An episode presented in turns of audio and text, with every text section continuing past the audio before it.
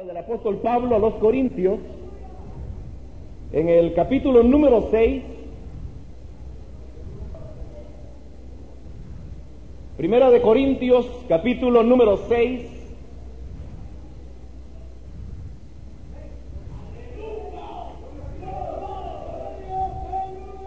y leemos del versículo 18, versículo 18 en adelante que nos dice,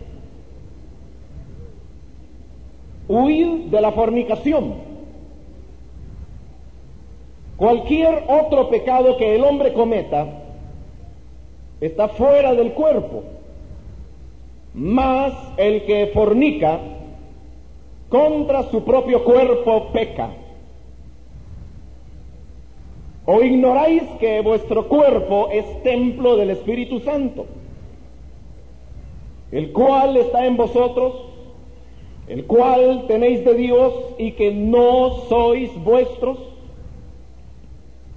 porque habéis sido comprados por precio. Glorificad pues a Dios en vuestro cuerpo y en vuestro espíritu, los cuales son de Dios. Vamos a orar, Padre. Venimos ante tu presencia para poner ante ti nuestras inquietudes, sabiendo que tú, siendo un Dios bueno y lleno de sabiduría, tienes las respuestas para todas aquellas situaciones que hoy en día enfrentamos. Gracias por cada joven que está aquí presente. Oh Dios, sabemos que tu voluntad es hablar a cada uno. Instruyenos, pues sabemos que la instrucción es vida. Y esa vida es la que hoy queremos recibir. Todo, Señor, lo rogamos por Cristo nuestro Salvador, quien te damos las gracias. Amén. Amén. Pueden tomar su asiento, hermanos.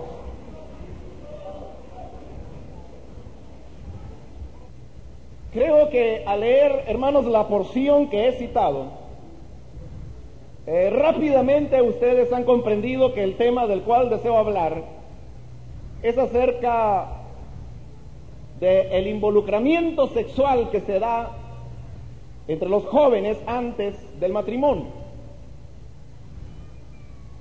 Lo que voy a decir a, continuación, hermanos, es el resultado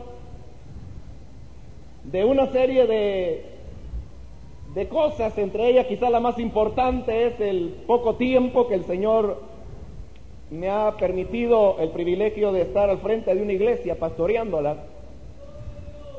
Y al hacer esto, pues uno llega a conocer muchas personas, muchos jóvenes, muchas señoritas. Ahí aprende uno muchas cosas, así que en buena parte es la experiencia que se ha tenido en el ministerio, pero también lo que voy a decir es resultado de investigaciones de otros autores, de personas que han escrito o han grabado acerca de este tema, como también echando mano de muchas encuestas, informaciones, libros, incluso seculares. Y a esto también se puede añadir uno que otro estudio que en base a encuestas se ha hecho con los jóvenes de la congregación en Santa Ana y una que otra plática con jóvenes de diferentes ciudades y países que han compartido inquietudes con respecto a este tema y que viene a dar por resultado todo esto que a continuación quiero transmitirles. Alguien decía por ahí que los jóvenes de hoy en día, de nuestros tiempos, encuentran muchas más tentaciones cuando van de su casa hacia la iglesia que la que tuvieron sus abuelos cuando las iban a buscar los sábados por la noche. Y creo que los que hablan de esta manera hablan verdad, ya que vivimos en un mundo en el cual eh, hay una pesada carga de erotismo y cuando se ha sobrevalorado enormemente lo que es eh, la sexualidad hasta extremos que no son los convenientes ni los que la palabra de Dios expresa. El hecho es de que una inmensa cantidad de jóvenes y señoritas se ven involucrados en relaciones sexuales mucho antes de llegar al matrimonio, de manera que hablar de la virginidad y de llegar vírgenes al lazo matrimonial, como que es algo que ya no encaja con la época que nosotros hoy vivimos. Pero en medio de toda esta situación caótica que ustedes y yo vivimos, he llegado, hermanos, a tener una completa seguridad, y es la seguridad que les voy a transmitir en este momento. Y es que la inmensa mayoría de jóvenes y señoritas no se involucrarían sexualmente antes del matrimonio si tan solo poseyesen razones para las cuales no hacerlo. El problema es de que los jóvenes y las señoritas no conocen cuáles son esas razones. Y no basta con decirle es malo. Creo que en buena parte la iglesia tiene que cargar una responsabilidad en esto, ya que no es suficiente con decir a veces a, la congregación esto se hace y esto no se hace, simplemente porque la Biblia así lo dice, sin dar una mayor instrucción o una mayor explicación de las cosas. Y esto hace que el joven diga, bueno, no hay que hacerlo, pero ¿por qué? Porque el pastor lo dijo, o porque la Biblia dice que no hay que hacerlo, sí, pero ¿por qué no? Y cuando se ven sin razones, y cuando vienen las presiones, entonces es cuando puede más el ambiente que se vive que el estar sencillamente sin un argumento para poder tomar una decisión. Nosotros todos somos seres racionales, que Dios nos ha dado la cualidad de poder pensar y tomar decisiones en base a razonamientos que hacemos. Pero para poder razonar nosotros necesitamos elementos de juicio, necesitamos argumentos. Y si la iglesia no está aportando a los jóvenes los argumentos para que ellos puedan tomar una decisión razonable, obviamente nadie lo hará, porque no lo hará la escuela, los padres rara vez lo hacen, y cuando lo hacen quizás no de la manera más adecuada, y queriendo llenar esa necesidad, es que en esta ocasión quería platicar con ustedes sobre ese tema. En primer lugar, hablando de, de, las razones por las cuales los jóvenes se involucran sexualmente antes del matrimonio y luego explicando por qué estas razones no son las adecuadas. Al pensar en por qué los jóvenes se involucran sexualmente, una de las primeras razones que saltarán a luz es simplemente porque el sexo es bueno. En otras palabras, el sexo es placentero, es agradable, y la inmensa mayoría de jóvenes o señoritas que se involucraron sexualmente dicen que lo hicieron sencillamente porque les gustaba. Y ellos tienen razón. Porque no hay placer físico más grande que el hombre o la mujer puede experimentar que el placer sexual. Y por ser precisamente tan atractivo, es que el sexo es bueno, porque se disfruta, porque se goza. Sin embargo, a esta razón, uno hermano tiene que ser un poco consciente y examinarla en toda su profundidad. Y debemos llegar a comprender, hermanos, que si bien es cierto que la relación sexual como acto físico es gratificante y placentero, no obstante tenemos que considerar que la relación sexual es algo mucho más grande y mucho más amplio que el simple aspecto físico de esta relación.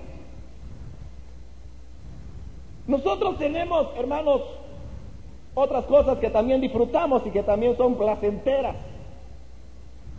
Por ejemplo, comer. ¿A cuánto le gusta comer? Sobre todo cuando la comida es buena.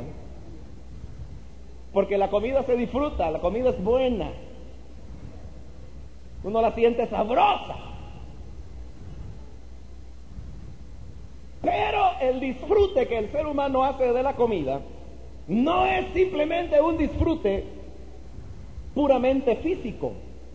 Porque si uno dice, bueno, explíqueme por qué sentimos buena la comida, uno lo podría explicar fisiológicamente, porque en la lengua tenemos papilas gustativas y cuando el alimento llega se desencadena una serie de reacciones químicas que se convierten en impulsos eléctricos que a través de los nervios llegan hasta el cerebro y el cerebro los interpreta como agradable, como caliente, como frío, como dulce, como amargo, como ácido.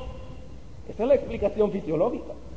Pero a eso también hay que añadir que el disfrutar una comida conlleva para el ser humano una serie de elementos que van más allá de la cuestión puramente física. Porque no es lo mismo que usted esté comiendo una buena comida en una mesa que tiene un mantel limpio, en un restaurante donde hay cubiertos limpios, vasos limpios, a que usted tenga que estar comiendo quizás la misma comida, pero sentado en el suelo, en un basurero, y se la han puesto así en un papelón de periódico y tiene que comer con las manos sucias. ¿Cómo lo disfrutaría usted mejor? ¿En el restaurante o en el basurero? Claro, ahí lo digo ya el hermano, en el restaurante.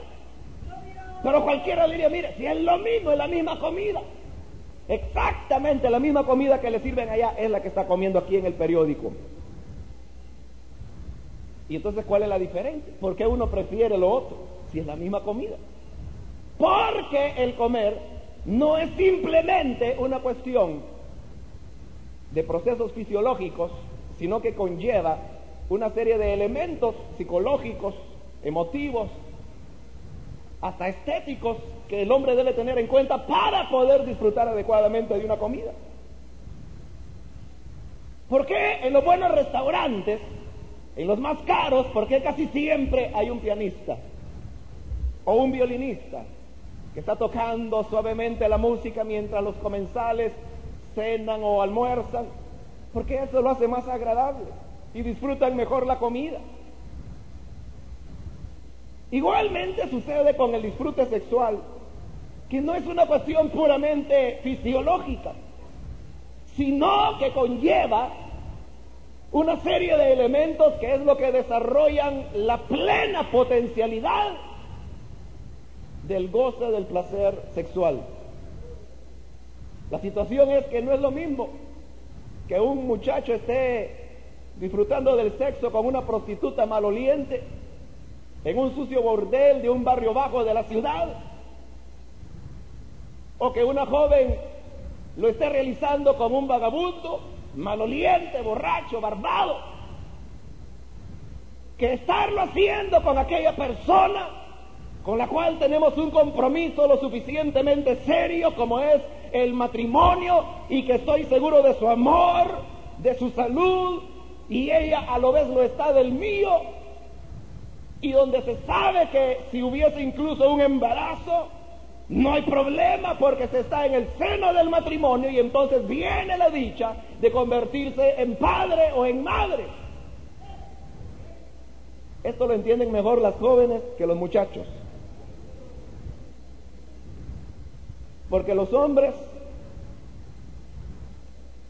como alguien decía por ahí, amamos con la médula, con la columna vertebral, en tanto que la mujer lo hace con el corazón.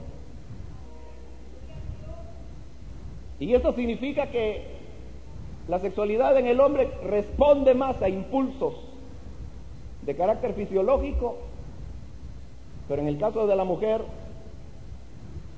eh, conlleva una serie de elementos más grandes que simplemente el contacto físico. Para ellas es muy importante las palabras que Él le dice. Para ellas es muy importante el ambiente que existe. Para el hombre no. Pero con todo y eso, aún el hombre llega a disfrutar más plenamente de la sexualidad cuando éste se da en las condiciones adecuadas que cuando se hace con una desconocida o con un desconocido o con alguien que hoy es el novio y mañana quién sabe a dónde va a parar, sin saber si tú eres el número 24 o 27, o ella sin saber si es el número 32 o 38, y que mañana él habrá volado y andará quién sabe por otros rumbos. De manera que está bien, el sexo es agradable, pero es todavía más agradable cuando se practica dentro del orden que Dios da. Amén, hermanos.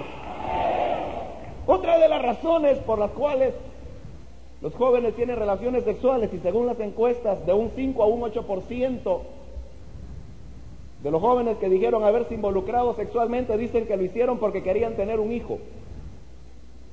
Él o ella querían tener un hijo y entonces pues los hijos no los traen las cigüeñas y por eso decidieron tener relaciones sexuales. Pero ¿por qué un joven que no está casado quiere tener un hijo o una hija?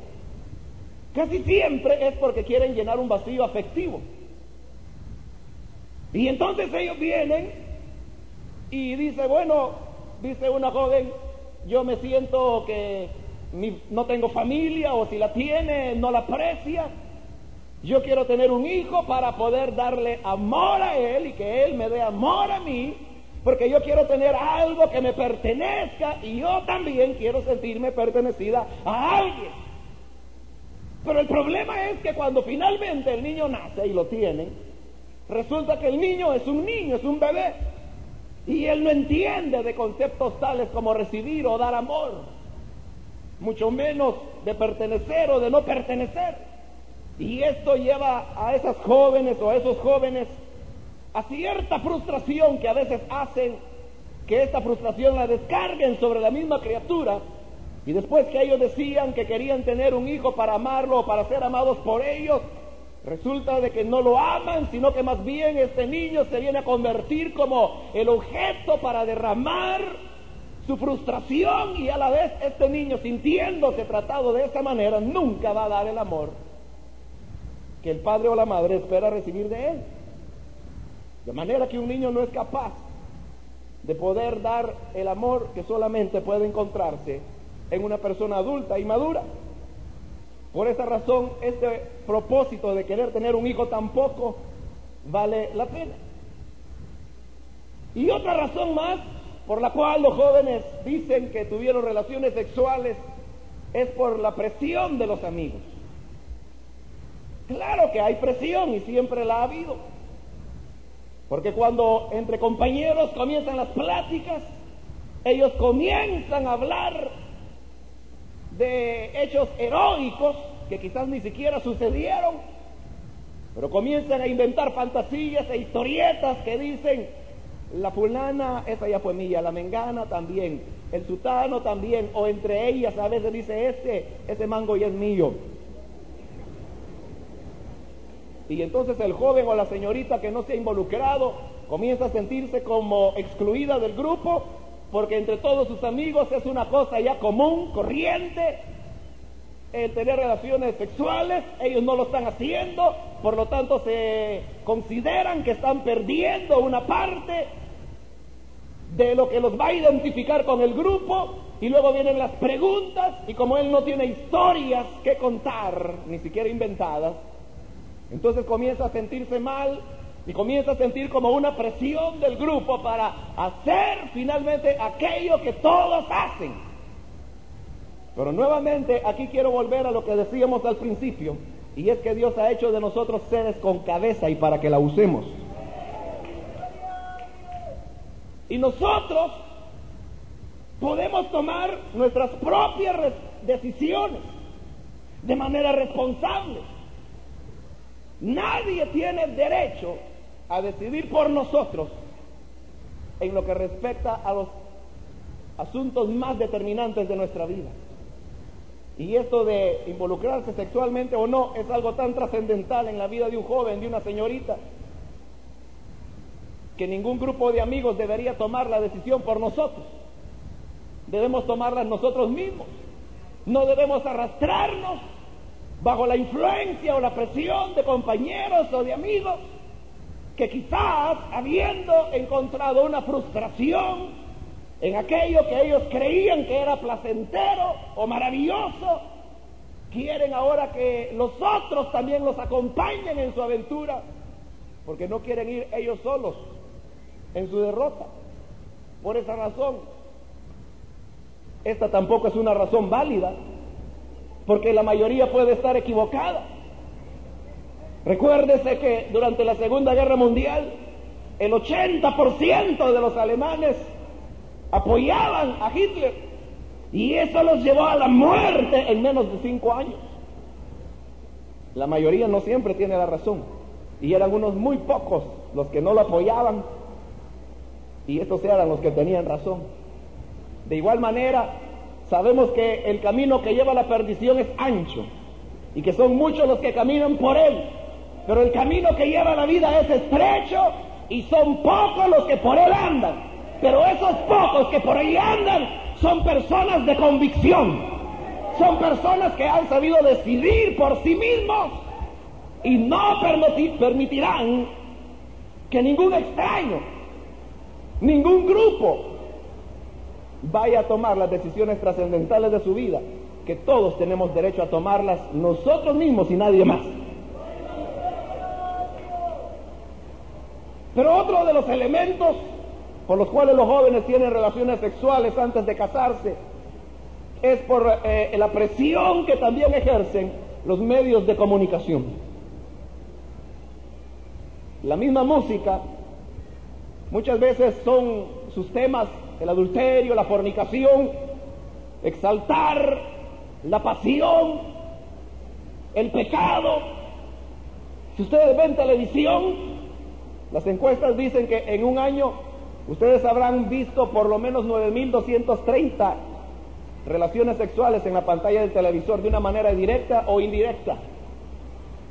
Y claro que un joven que un año tiene la oportunidad de contemplar más de 9.000 relaciones sexuales en la pantalla de su televisor, no puede dejar de ser influido de alguna manera.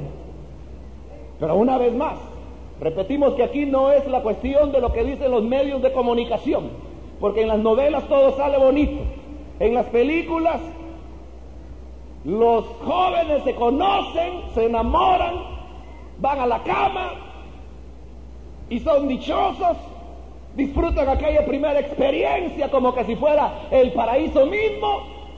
Y entonces eso crea en el joven una imagen muy errada, muy falsa de lo que es la realidad del amor o de la misma sexualidad.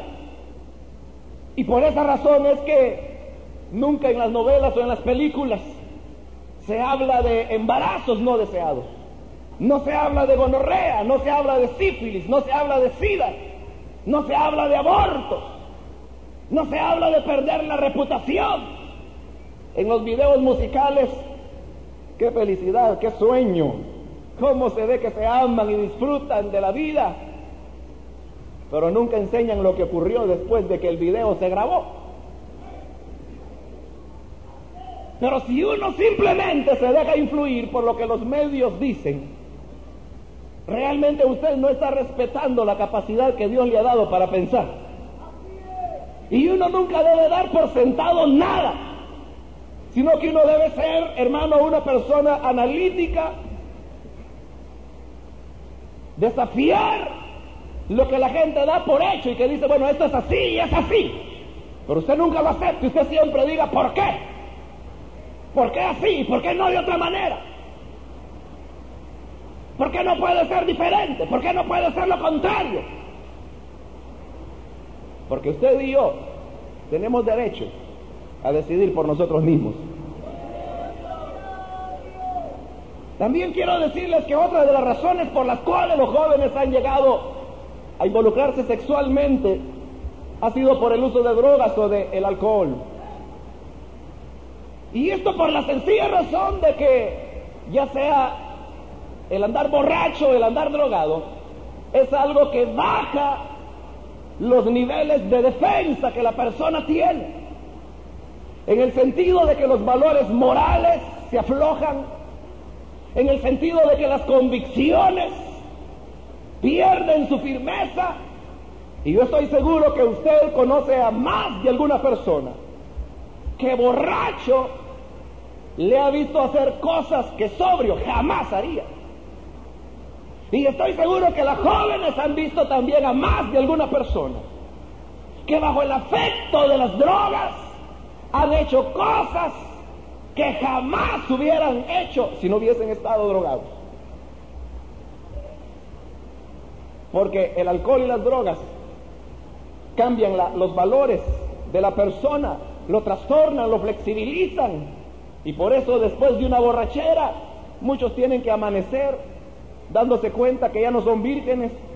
O después de un viaje con drogas, llega el momento de darse cuenta que algo sucedió durante la noche, de lo cual quizás queda tan solo un vago recuerdo, pero ya no sabe si sucedió o no sucedió, con quién fue, porque todo estaba muy difuso, había mucha confusión. Y por esa razón creo que el asegurarnos de tener siempre el dominio de nuestras facultades debe ser un elemento que nunca debemos perder de vista. Dice amén, hermano. Otra de las razones por las cuales los jóvenes dicen que buscan las relaciones sexuales antes del matrimonio es porque ellos lo ven como un medio para autoafirmarse. En el caso del varón,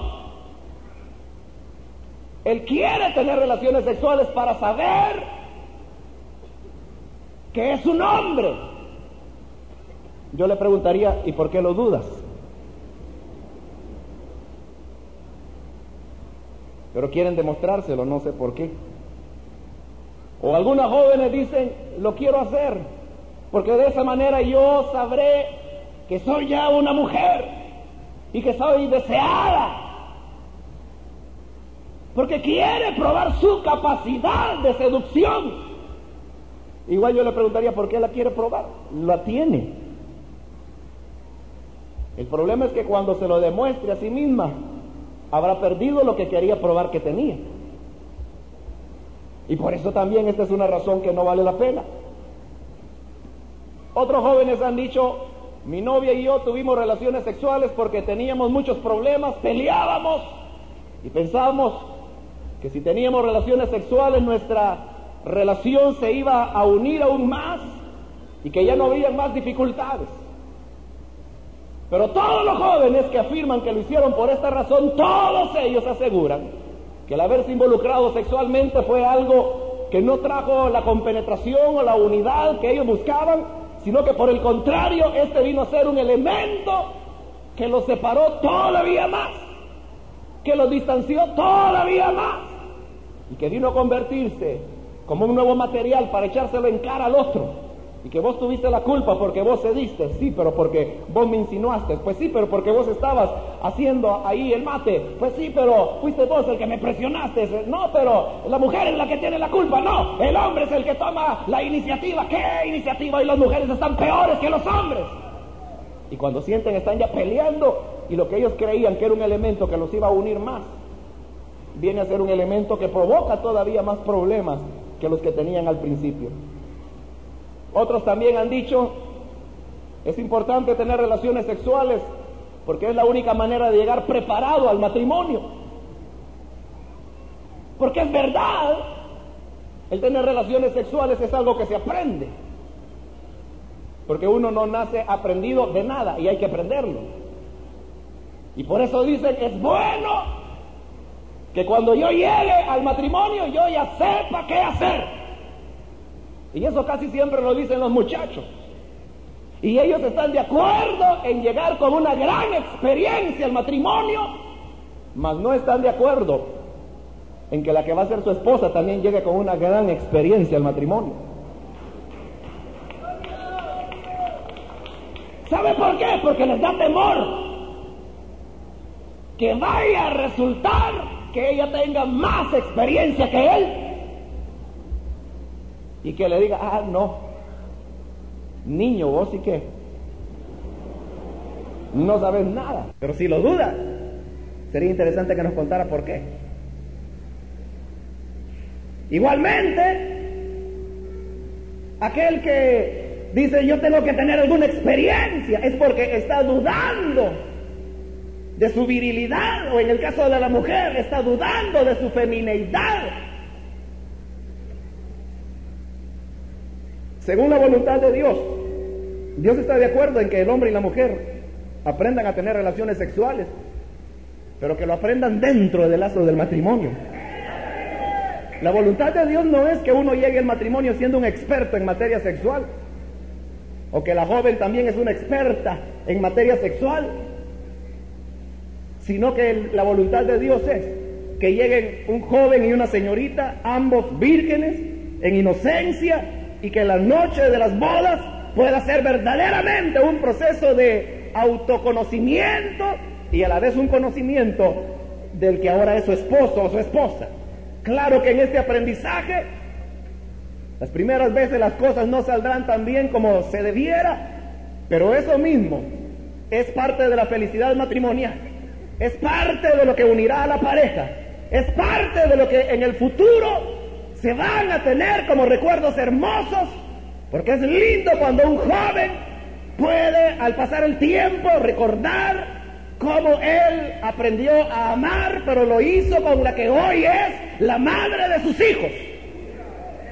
Y no tener que estar recordando que lo aprendió con una prostituta borracha, que probablemente lo contagió de alguna enfermedad venérea, o que ella lo aprendió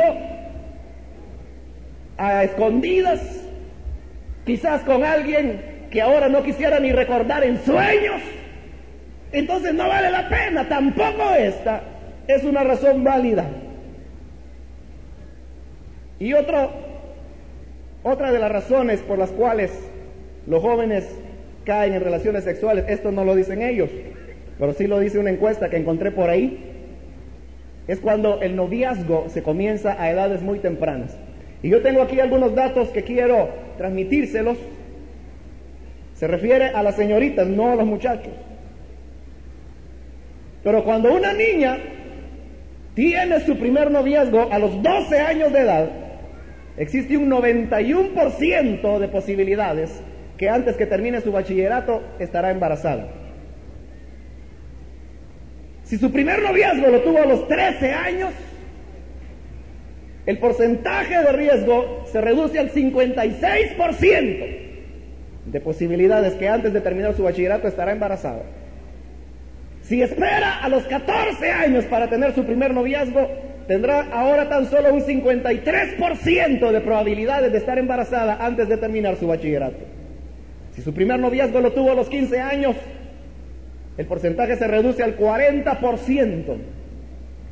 Y si el primer noviazgo lo tiene a los 16 años, el porcentaje se reduce a tan solo el 20% de quedar embarazada antes de terminar su bachillerato. No sé si captaron la escala, pero le repito los dos extremos para que note la diferencia. Las niñas que a los 12 años de edad tienen su primer noviazgo, de cada 100 jóvenes, 100 señoritas que a los 12 años tienen su primer noviazgo, antes de llegar al bachillerato, 91 de ellas habrán quedado embarazadas sin estar casadas. Pero de aquellas que a los 16 años tuvieron su primer noviazgo, de 100 solamente 20 terminarán embarazadas antes de terminar su bachillerato. Esto significa que una de los grandes causales de embarazos no deseados es precisamente el noviazgo prematuro. ¿Por qué razón? Porque a medida que los años pasan, la persona va madurando. Y madurar no significa otra cosa que sencillamente tener la capacidad de decidir sobre bases firmes lo que uno quiere y lo que no quiere. Por eso, mientras más un joven o una señorita posponga su noviazgo, más seguro estará de no fallarle al Señor. ¿Entendieron el mensaje? Se lo repito. Cada año que una señorita o un joven pospone un noviazgo, es un año en que gana seguridad de no terminar con un niño entre brazos, si es que no salió huyendo, cuando aún no estaba preparado para ser padre o ser madre. Otra de las razones, y aquí sí volvemos ya a las opiniones de los jóvenes, por las cuales ellos dicen que tuvieron relaciones sexuales, dice que fue que lo hicieron por amor. Porque él la amaba tanto que quiso asegurar su amor por medio del sexo. O ella lo amaba tanto a él que quiso mostrarle su amor a través de una relación sexual. Pero esto es un problema de confusión entre lo que es amor y lo que es pasión. Porque en 1 de Corintios capítulo 13 uno encuentra una descripción de lo que es el amor. Y ahí la Biblia dice que el amor nunca hace lo indebido. El amor es paciente. El amor nunca deja de ser. El amor no es egoísta. Ese es el verdadero amor.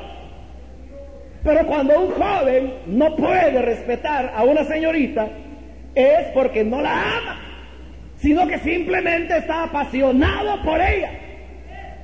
Y cuando él viene y le, dice, te amo mucho, en realidad lo que le debería decir es, te deseo mucho. Porque el verdadero amor puede esperar. ¿Cuántos años esperó Jacob por Raquel? ¿Cuántos años? Dígame alguien. Siete años. Pero los jóvenes de hoy están tan afligidos que oran y le dicen, Señor, por favor no vayas a venir antes que yo consiga novia.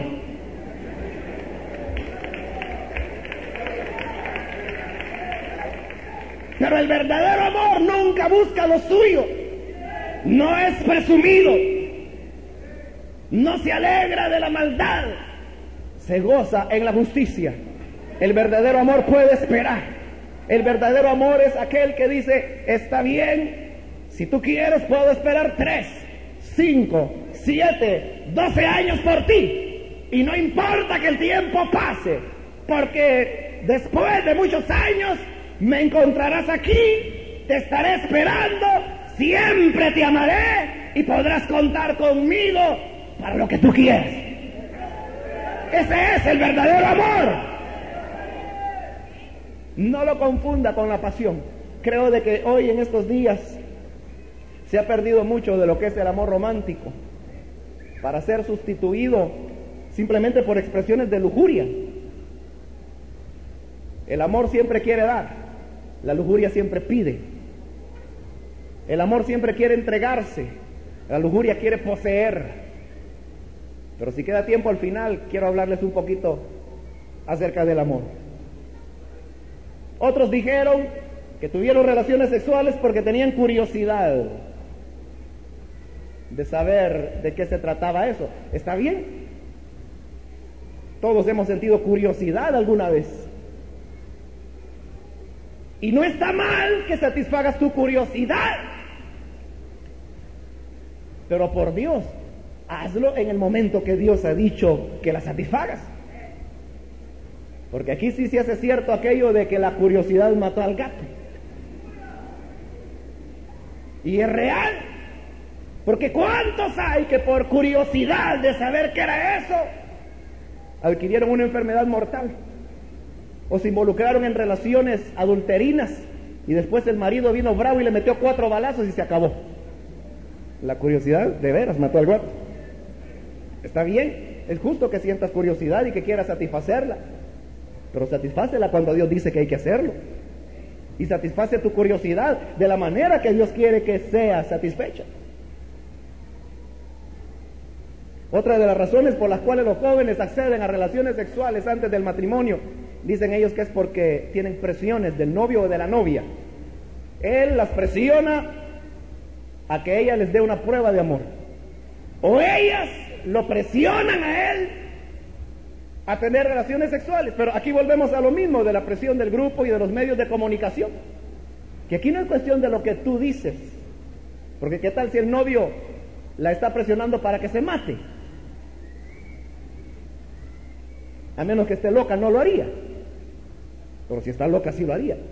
Y de igual manera, si el joven es seducido, tentado Porque a veces dice, si es que lo que pasa es que si ella me tienta y yo no hago nada, otro lo va a hacer. Pues si otro quiere ir como voy al matadero, que vaya. Pero nosotros serviremos a Jehová nuestro Dios. Toma tus propias decisiones. Y no dejes que ni el que dice ser tu novio o tu novia te vaya a presionar a actuar de una manera contraria a los principios que tú tienes. Otros jóvenes dijeron, yo tuve relaciones sexuales por rebeldía, porque quería demostrarle a mis padres que yo podía hacer mis cosas independientemente. Y en particular algunos jóvenes han dicho, para mí el mayor acto de rebeldía fue cuando tuve relaciones sexuales en la cama de mis papás. Porque lo vieron como un acto de rebeldía. Sí, porque la juventud es una época cuando uno comienza a cuestionar un montón de cosas. Y uno comienza a ser más sensible hacia las injusticias. Y uno dice, la manera en que mi padre me trata no es consecuente, porque él dice una cosa y vive otra. Cuando éramos niños no nos dábamos cuenta de eso. Pero cuando se llega a la adolescencia uno empieza a darse cuenta que hay contradicciones entre el discurso y la conducta de ellos. O comienza a darse cuenta que hay contradicciones en la escuela, en la iglesia, en la sociedad toda. Y como una rebelión hacia esas cosas que uno considera injustas o que no deben ser como son, se recurre a manifestaciones de rebeldía, entre ellas las relaciones prematrimoniales. Y yo digo, está bien. Si tú eres joven y sientes malestar por cosas que no son como deberían ser, estás en lo correcto. Y si tú quieres ser rebelde, puedes serlo. Pero ser rebelde sin dañarte a ti mismo, no seas bobo. Claro, porque entonces, imagínese este que decía, para mí el más grande acto de rebeldía fue cuando tuve relaciones en la cama de mis papás. Ahí me acosté con mi novio y qué. Creyó que estaba atacando a los padres sin saber que a sí misma se estaba atacando. Porque aquí hemos leído en la Biblia que dice que cualquier pecado que el hombre cometa está fuera del cuerpo, pero el que fornica contra su propio cuerpo peca. Está bien, demostró rebeldía, pero se dañó a sí mismo. Hay maneras más sabias y más útiles de demostrar la inconformidad o la rebeldía y lograr fines más positivos que el hacerlo de una manera alocada, como esta que estamos mencionando. Y yo quiero terminar con un último detalle para pasar a la segunda parte.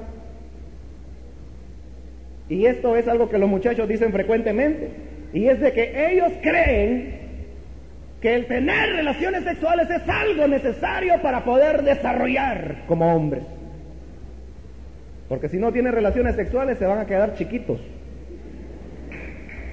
no le van a hacer bigote, no le van a salir bellos en el pecho, creen que se van a quedar con voz de niño. Hasta algunos tienen miedo de que vayan a terminar del otro lado. Entonces dicen, no, es necesario tener relaciones sexuales porque es necesario para el desarrollo. Si eso fuera cierto, e-, es increíble que haya muchachos que hoy, en esta época, cuando se supone hay más información y conocimiento, increíble que haya gente que piensa así, todavía. Porque esta es una solemne, ¿qué le digo? ¿Solemne qué? Bayuncada. Es una solemne tontería. Porque si esto fuera cierto, entonces Jesús nunca hubiera desarrollado entonces Pablo nunca hubiera tenido barba. Pero tanto Jesús como Pablo, como otros muchos hombres, entregaron sus vidas al Señor y nada impidió su desarrollo físico.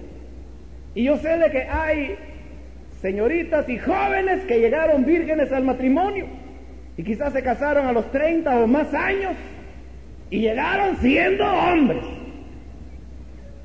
hablando como hombres, desarrollados como hombres, porque no son las relaciones sexuales lo que da el desarrollo físico, sino que son los procesos hormonales que Dios mismo ha colocado en nosotros y que a su debido tiempo se desencadenarán. Pero los desencadena un proceso natural, no nada que uno pueda hacer. Amén, hermanos. Bueno, hasta aquí he mencionado algunas de las principales razones por las cuales los jóvenes y las señoritas dicen que se involucran sexualmente antes del matrimonio. Pero ahora yo, ya que hemos desmentido todas estas razones, podemos llegar a una conclusión, no hay razón para hacerlo. Pero además de eso, tenemos aquí la palabra del Señor cuando Él dice huir de la fornicación. Y aún desde tiempo más antiguo, cuando el Señor entregó los diez mandamientos, en Éxodo 20, uno de los diez mandamientos decía precisamente, no adulterarás. Pero la palabra adulterar, o que fue traducida adulterar, no se refiere únicamente a lo que es propiamente adulterio. Y por eso es que la versión popular ese versículo lo traduce diciendo, no cometerás inmoralidad sexual. Entonces Dios siempre ha dado al hombre mandamientos con el propósito de protegerlo. Es importante, hermanos, que nosotros entendamos el sentido de por qué Dios ha dado mandamientos y por qué Dios dijo esto no, esto no y esto no. A veces creemos que Dios es algo así como un arruinafiestas cósmico, porque no quiere que gocemos de la vida, no quiere que disfrutemos de la juventud, y por eso Él viene y dice, no cometerás inmoralidad sexual. O como Pablo viene y dice, huyan de la fornicación. Pero en realidad, los mandamientos de Dios no tienen como propósito quitarnos a nosotros la felicidad o el disfrute de las cosas buenas de la vida. Al contrario, Dios lo que quiere es evitarnos el dolor. Pero para evitar el dolor, nosotros tenemos que movernos dentro de la libertad y los límites que Dios ha señalado en su palabra. Quiero decirle algo. Nadie te ama a ti como Dios. Ni tu padre, ni tu madre, ni tu amigo, ni tu novio. Nadie te ama como Dios te ama. Y más que tu padre, tu novio, tu hermano, tu amigo, es Dios quien quiere lo mejor para ti. Y porque quiere lo mejor para ti, Él viene y nos pone límites. Hay una historia, una historia de un pez que vivía en un acuario, en una pecera. Y el pececito nadaba dentro del acuario. Pero un día el pececito vio que fuera de la pecera había todo un mundo y veía seres humanos que caminaban, que entraban y salían por la puerta, y que había un mundo mucho más grande que, el, simple acuario. Y entonces este pececito de la historia dijo, yo me estoy perdiendo de lo más grande de la vida, porque estoy encerrado dentro de los límites de este acuario, en tanto que los hombres van, vienen, disfrutan, salen a comer, pasean, van a la montaña, caminan por las calles, ya sé qué haré, dijo el pececito. Me saldré de mis fronteras. Y comenzó a hacer ejercicio, a ejercitar sus aletas, hasta que sintió que tenía la suficiente fuerza. Y un día, cuando no había nadie en casa, quiso lograr la libertad. Y comenzó a nadar con fuerza dio el salto mortal y lo logró, salió fuera de la pecera y cayó en el piso. Cuando él salió, dijo, lo logré, alcancé la felicidad. Y entonces murió.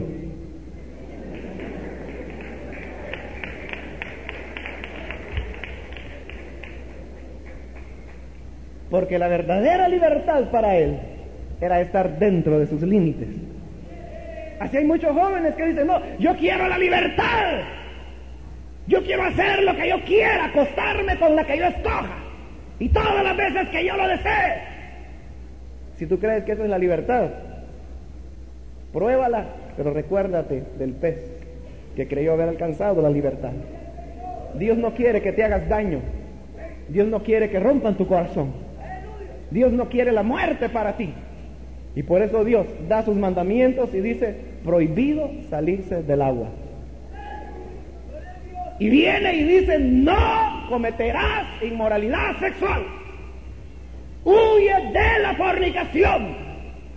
Porque es la única manera de asegurar tu libertad. Dios quiere protegernos, prevenirnos a través de sus mandamientos. Pero ¿de qué quiere Dios protegernos y prevenirnos? En primer lugar, Dios quiere prevenirnos de lo que vamos a llamar los fantasmas de la mente. Nosotros los seres humanos tenemos dos niveles de memoria, uno que se llama temporal y otro que se llama permanente.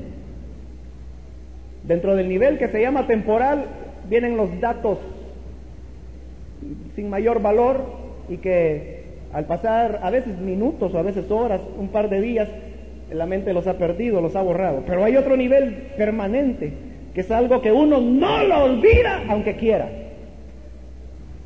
Pero ¿qué es lo que hace que un recuerdo pase de la memoria temporal a la permanente? Se lo voy a explicar con un ejemplo. ¿Cuántos se han peleado aquí alguna vez con otro amigo o amiga? Agarrarse a trompones. Amén. Los sinceros ya dijeron que amén. Y los que no dijeron amén, pues también, ¿verdad? En las hermanas es menos frecuente, pero a veces también se agarran arañazos y a mordeduras y a jalarse el pelo. Bien, se están riendo porque se están acordando ya de alguna pasada. Y yo pudiera decirle a cualquiera, bien, bien, pasa por acá. Y cuenta a los demás cómo fue esa pelea. Ah, es que él venía y me dijo tal cosa y no aguanté y le agarré los cuadernos y se los rompí. Y quizás eso sucedió hace dos, tres, cuatro o más años atrás. Pero se acuerda tan bien. Se recuerdan. Ahora, si yo le preguntara, ese día que te peleaste, ¿pudieras decirme a qué horas almorzaste? No se va a acordar. ¿Y por qué no se va a acordar si aconteció en la misma fecha? Porque en la pelea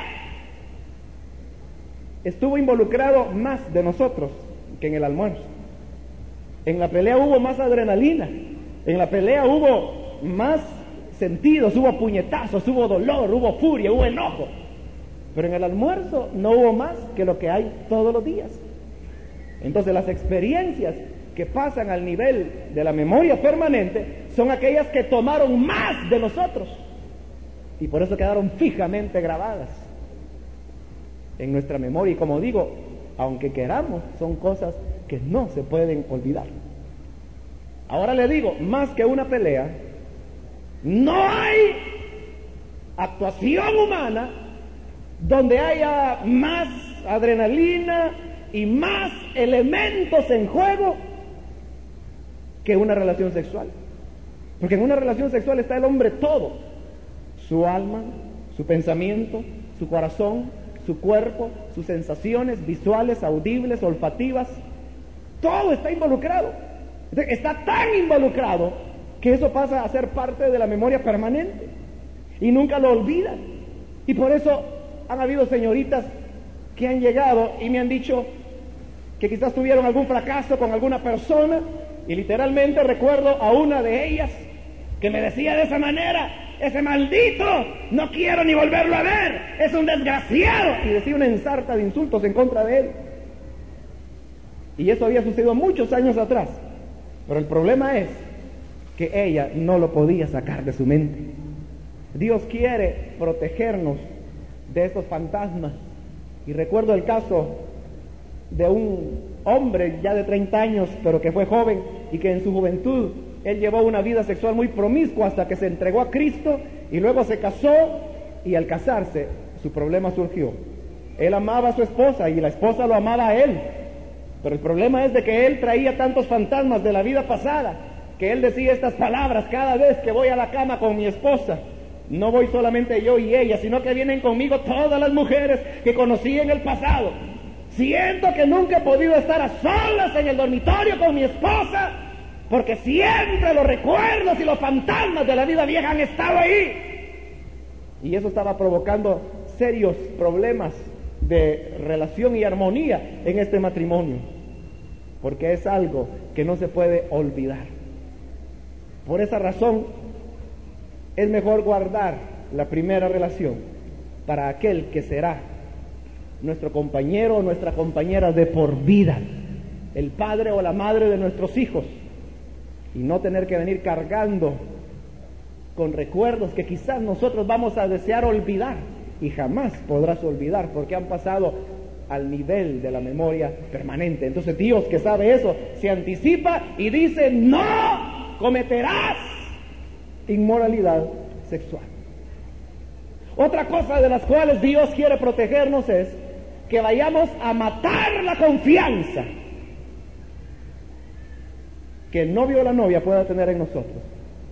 Porque una joven que accede a tener relaciones sexuales con un joven, inmediatamente este joven empieza a pensar, si las tuvo conmigo, las puede tener con cualquier otro.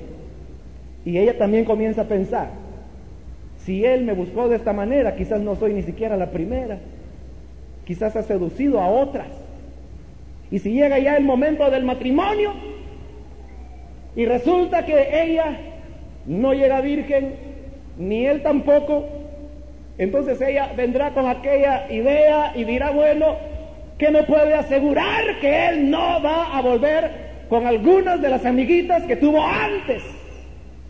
E igualmente él dirá, yo cómo puedo estar seguro que ya el muchacho con quien ella tuvo su primera relación no significa ya nada para ella. Nunca van a poder arribar a una seguridad en cuanto a estas preguntas y eso va a generar una mutua desconfianza entre ellos, donde se estarán celando, se estarán tirando indirectas que van a propiciar un malestar dentro de ese matrimonio. De esto es que Dios quiere protegernos. También Dios quiere protegernos de las enfermedades venéreas. Hace 30 años solamente se conocían dos enfermedades venéreas, la gonorrea y la sífilis. Hace 20 años, en la década de los 70, cuando comenzó la filosofía del amor libre, el número había aumentado a cinco enfermedades venéreas conocidas. Y en la actualidad se sabe que hay más de 30 enfermedades venéreas, entre ellas incluyendo el SIDA. ¿De dónde salieron todas estas enfermedades? Surgieron, como lo dije precisamente, cuando se implantó la filosofía del amor libre. Si te gusta, hazlo. Tú eres libre, amor y paz. Para eso hay preservativos, hay condones, hay píldoras. Y saben una cosa, hoy que hay medios anticonceptivos, entre comillas, seguros, hay mayor índice de embarazos no deseados que las épocas cuando no había medios anticonceptivos eficaces. Qué extraño, ¿verdad? Porque hoy que hay mejores métodos es cuando hay más riesgo de embarazo no deseado que cuando no lo había. Y entonces, ¿por qué? Porque antes, precisamente porque se sabía que no había métodos para prevenir un embarazo, la gente se abstenía. Pero como hoy se supone que son seguros, vienen y los practican. Y resulta que los tales métodos seguros no son seguros. Hoy con esto del SIDA tal vez ustedes han oído un gran énfasis de parte de los gobiernos y las autoridades que hay que prevenirse, ten sexo seguro y el sexo seguro para ellos es sencillamente el usar preservativo. Úsalo, camino al aeropuerto, ponen los grandes rótulos que dicen vas de viaje, lleva tu condón. Ahí nomás por la esquina estaba viendo que habían puesto un rótulo que dice, protégete del SIDA, del SIDA. Y en protégete la O es un preservativo. Y hay muchos de esos en la ciudad. Entonces le hacen creer al joven que si usa un preservativo no hay peligro de contagio. Pero uno no tiene que ser tan bobo. Solamente quiero confrontarlos con este hecho. Y ahí es donde uno no puede hacer depender su vida únicamente de un pedazo de plástico. Usted sabe que el SIDA es una enfermedad mortal. No hay remedio. Y el SIDA mata. Y el SIDA está creciendo aceleradamente en nuestro país. Según los datos del Ministerio de Salud, el sector de la población con más frecuencia del SIDA en nuestro país es el sector que va de los 15 a los 24 años de edad. muchos todavía tienen el concepto de decir, bueno, es cierto, si yo voy y me meto con un maricón me voy a contagiar de SIDA. Pero si yo con una muchacha colegiala, joven de unos 15, 17 años, está buscando el sector que más alto índice de SIDA tiene en el país. Y si bien es cierto que en nuestro país, como en la mayor parte de países donde hoy hay SIDA, este comenzó siendo una enfermedad que se daba principalmente en los grupos homosexuales, esto, esta correlación ha ido cambiando tan rápidamente al extremo que en la actualidad, y en el último dato que dio el Ministerio de Salud, de los datos comprobados, porque de los no comprobados no hay estadísticas, no hay manera de saberlo, que siempre es peor. Pero en los datos, en los casos demostrados ya diagnosticados de en el país, resulta ahora que el 80% de los casos se da en personas heterosexuales, es decir, no homosexuales, sino en hombres que tienen relaciones con mujeres y mujeres que tienen relaciones con hombres. Ahí es donde está el mayor índice de SIDA. Pero claro, aún no lo han engañado y le dicen, no, si tú no te metes con maricas no hay problema. Si tú usas preservativo no hay problema, es sexo seguro, ¿qué seguridad? hay algo mejor. Y eso se llama abstinencia. ¿Saben lo que significa la palabra abstinencia? Abstenerse. Aguardar hasta que llegue el momento del matrimonio. Quiero ir apresurándome porque no quiero tomarles ya mucho tiempo. Quiero solamente mencionar una cosa más y es de que Dios quiere protegernos de relaciones que ya no nos convienen. Porque estoy seguro que aquí hay muchos muchachos y señoritas que tienen una relación de noviazgo que ellos y ellas saben que no les conviene y que deberían haberla roto hace tiempo ya, pero ahora no la pueden romper porque están involucrados sexualmente el uno con el otro. Aunque saben que no le conviene, tiene que seguir con él, porque ya se entregó a él, Y aunque le esté mal matando y todo eso. Porque ella no se dio a respetar. Porque las relaciones sexuales prematrimoniales conducen a malos tratos. ¿Acaso no es en nuestro país bien conocido que cuando un muchacho viene y le golpea en la cara a la, a la cipota, todos dicen, bueno, ¿y ese que es tu marido para que te esté golpeando? O sea, ya como culturalmente estamos condicionados a que el ser marido de alguien le da uno derecho a estarla golpeando. De eso Dios quiere protegernos y por eso Él dice, no cometerás inmoralidad sexual. Y yo termino hoy diciendo simplemente que Dios quiere también que nosotros huyamos de la fornicación, porque Dios quiere que nosotros preservemos nuestra virginidad hasta el día del matrimonio. La virginidad es el regalo mejor que tú puedes darle a tu esposo en la noche de bodas. Y de igual manera, joven, el mejor regalo que podrás darle a tu esposa en la noche de bodas es tu virginidad. Tal vez parece raro que a estas alturas estemos hablando todavía de virginidad, pero realmente es la voluntad de Dios para todos, para el joven, para la señorita. Y saben una cosa, el ser virgen es algo que no nos debe avergonzar. Que se avergüencen los que ya no lo son. Y siempre van a haber presiones a decir, no, ¿qué importa? Si la virginidad no es nada. Hoy, hoy todos lo pierden de la noche a la mañana. Pero saben una cosa, los que ya perdieron su virginidad nunca podrán ser como eres tú si es que aún eres virgen. Un día tú sí serás como ellos, pero ellos nunca podrán ser como tú eres hoy. Porque solamente hay una primera vez. No hay dos ni tres veces. Y por eso la voluntad de Dios es que esa primera vez se comparta con aquella persona que ha confirmado un compromiso tan serio con nosotros que incluso ha decidido unirse legalmente en matrimonio, está dispuesto a ser el padre o la madre de nuestros hijos. Y cuando hay abstinencia de parte de ambos, de ambas partes, ese matrimonio se asegura en salud, se asegura en amor, se asegura en permanencia. Por eso es mejor que cada uno de nosotros, ¿saben? Yo estaba pensando que uno hasta debería de andar como un botón en la camisa que dijera, soy virgen orgullosamente. ¿Entiende?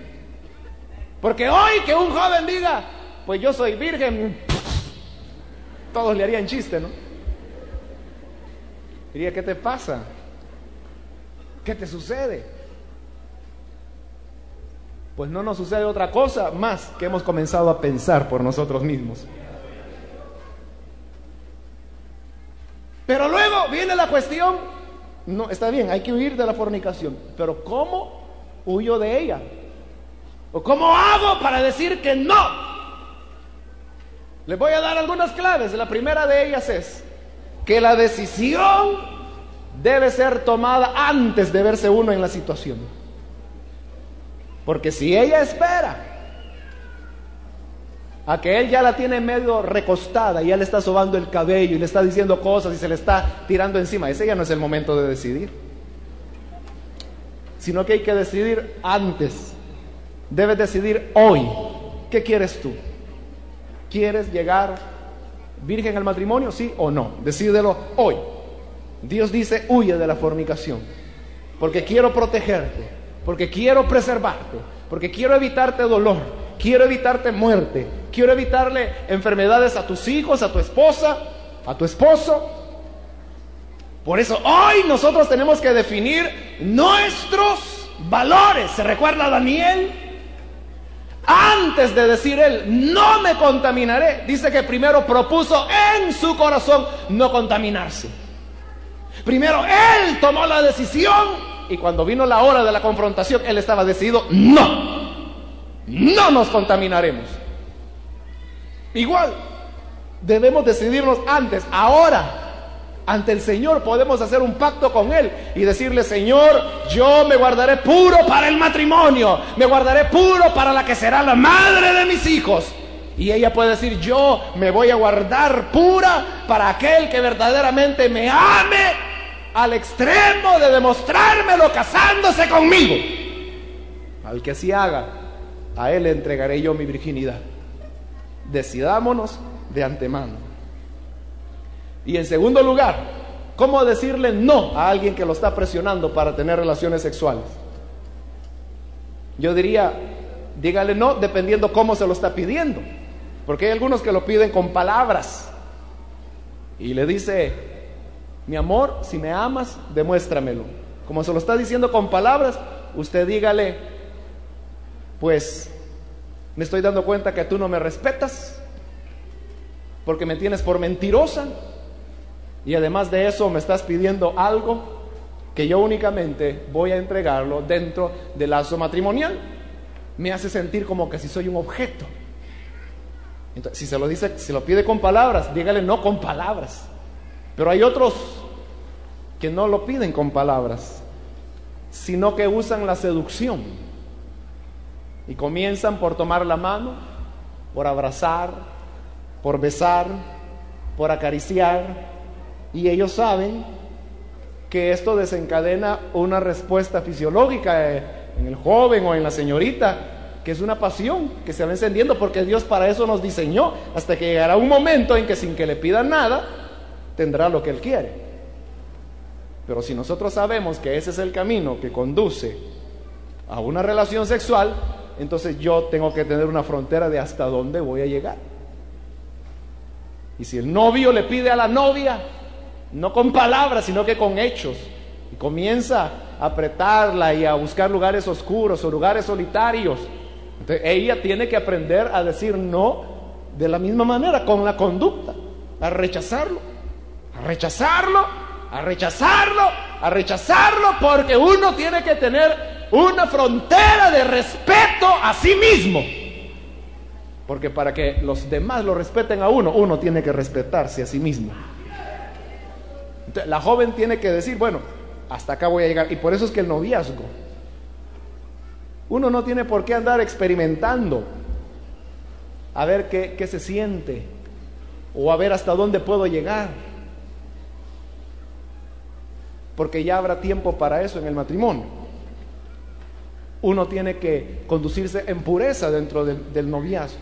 Porque hay tantos aspectos mucho más importantes que la relación física y que van a ser más de peso en el matrimonio, que deben ser tratados durante el noviazgo, antes de llegar al matrimonio, porque algunos pasaron besuqueándose todo el noviazgo y cuando se casan son dos perfectos desconocidos que hasta ahí comienzan a conocerse el uno al otro.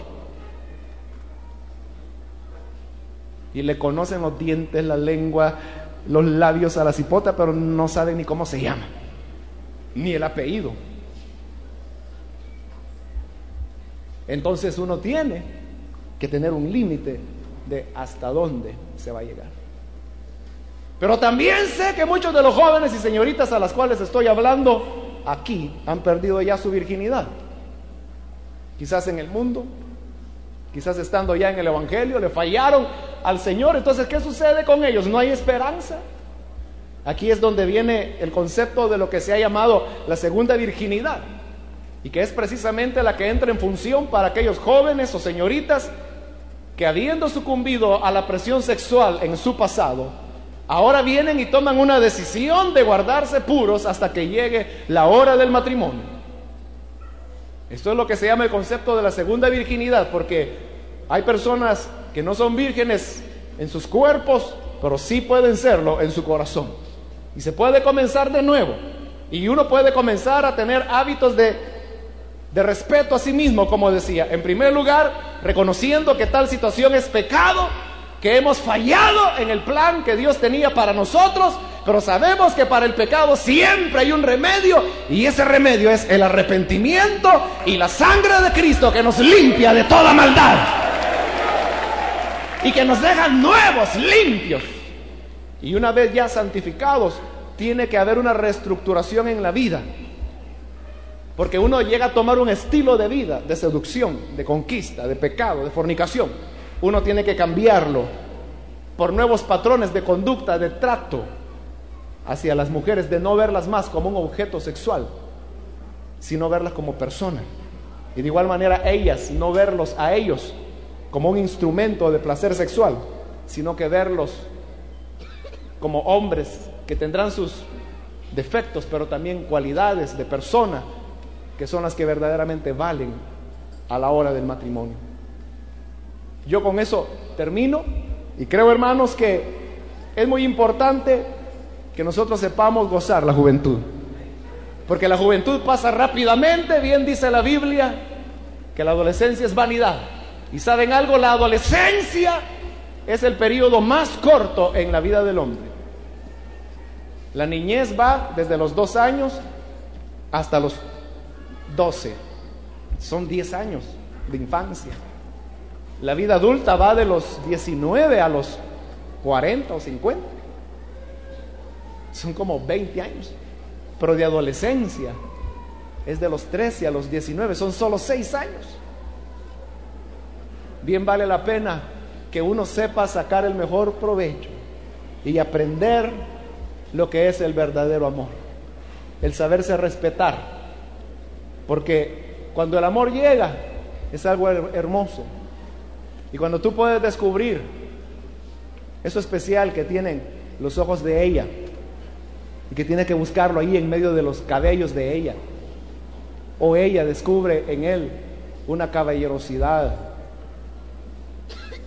una firmeza de carácter que la hace sentir segura. Se despierta un interés, un desarrollo de un amor que va naciendo, pero que debe ser alimentado en pureza, hasta que se comienza a soñar, porque el amor nos lleva a soñar, nos lleva a ver a las personas de una manera sublime cuando se les respeta y cuando hay una distancia, uno crece más en ese amor hacia la persona cuando no la puede poseer sino que simplemente la ve, la contempla y se conforma con una sonrisa que ella le dé. Ella se conforma con una mirada que él le haga. Y él comienza a soñar con esos labios que parecen dos pétalos que se han caído en lo profundo del complicado paisaje de su rostro. ¿Les gusta, verdad? Es lindo. Es lindo. Ese es un lado de la moneda. Pero el otro está lleno de abortos, enfermedades venéreas, sida, gonorrea, hijos que nacen con sífilis, con labio leporino. Ese es el otro lado. ¿Cuál de los dos quieres tú? ¿El amor puro o el animal? Decídelo tú, pero decídelo hoy. Y por eso esta mañana yo quiero terminar a hacer un, un, llamamiento, no para los que se van a entregar a Cristo, ya eso se hizo, sino que ahora un llamamiento para aquellos jóvenes que ahora dicen, hoy ya tengo razones para tomar una decisión.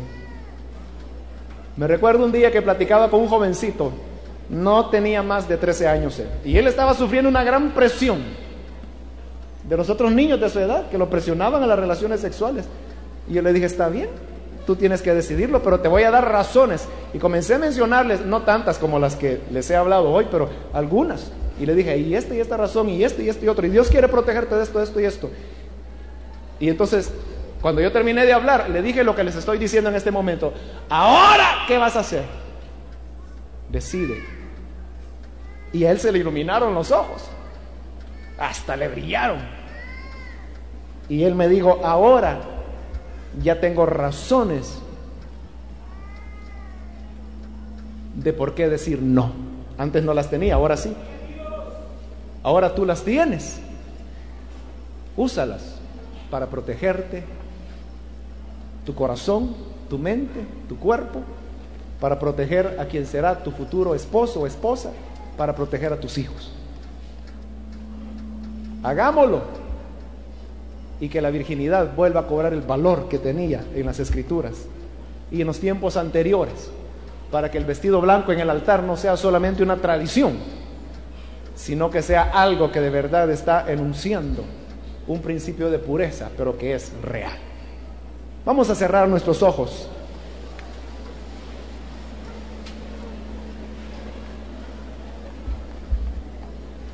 Esta decisión que ahora vamos a tomar es solo para los valientes. El que se sienta cobarde o inseguro puede olvidarse del asunto ya. Pero este es el momento cuando tú puedes tomar una decisión. Y yo quiero hacer un llamado para aquellos jóvenes y señoritas que en esta mañana quisieran decirle al Señor, yo guardaré mi virginidad para el matrimonio les voy a, invitar para que hoy puedan hacer esa decisión y puedan hacerlo en un acto simbólico, pasando aquí al frente para asumir ese compromiso con Dios. Y de igual manera estoy invitando a aquellos jóvenes o señoritas que quizás en el pasado fracasaron,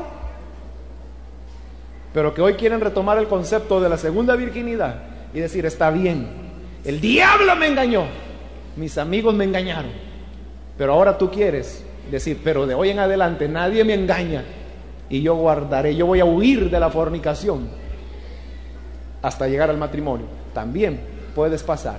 Voy a invitar entonces a los jóvenes y señoritas que quieran decirle eso al Señor, vengan aquí al frente y vamos a orar. Decídelo hoy, recuerda que no tienes que esperar a estar en una situación de tentación o depresión. Si tú lo decides hoy, nunca vas a llegar a un momento donde te verás presionada o presionado a hacerlo. Porque si tú lo decides ahora, huirás como José. La esposa de Potifar quiso seducir a José, pero José no le dijo, señora, sentémonos y platiquemos acerca de sus sentimientos.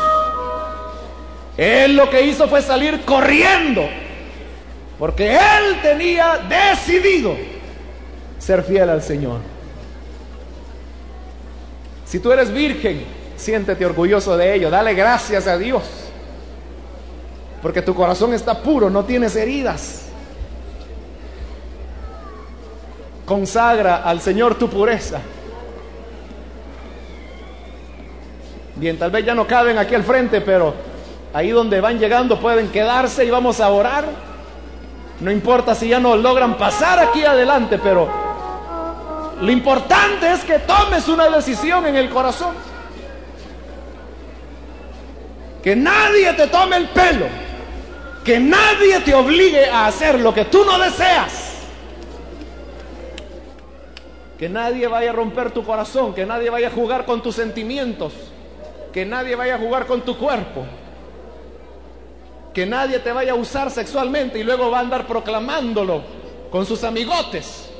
Guárdate para aquel amigo fiel que nunca te fallará. Vamos a orar. Padre amado, esta mañana te damos gracias por cada joven, por cada señorita que han pasado aquí al frente y que vienen, oh Dios, para tomar una decisión de ser fieles y de conservarse en pureza para el que será su esposo o esposa. Ayuda, Señor, a estas jóvenes a cada señorita, ilumínales, protégeles, guárdales. Y que esta decisión que ahora toman pueda ser firme, pueda ser firme. Y aunque vengan las presiones, y aunque el mundo piense como quiera pensar, que ellas siempre puedan conservarse para ti. Igual, Padre, te pido por todos estos muchachos, estos jóvenes que ahora vienen para entregarse a ti. Oye la oración de cada uno de ellos. Dales la fortaleza de tu espíritu, ya que es a través de tu espíritu que hacemos morir las obras de la carne. Enséñanos a respetar a las jóvenes, a verlas como personas, sino como objetos. Bendice, oh Dios, a estos muchachos. Úsales para que en el día de su boda puedan decirle, me guardé para ti, porque te amé aún antes de conocerte. Sí, sí, gloria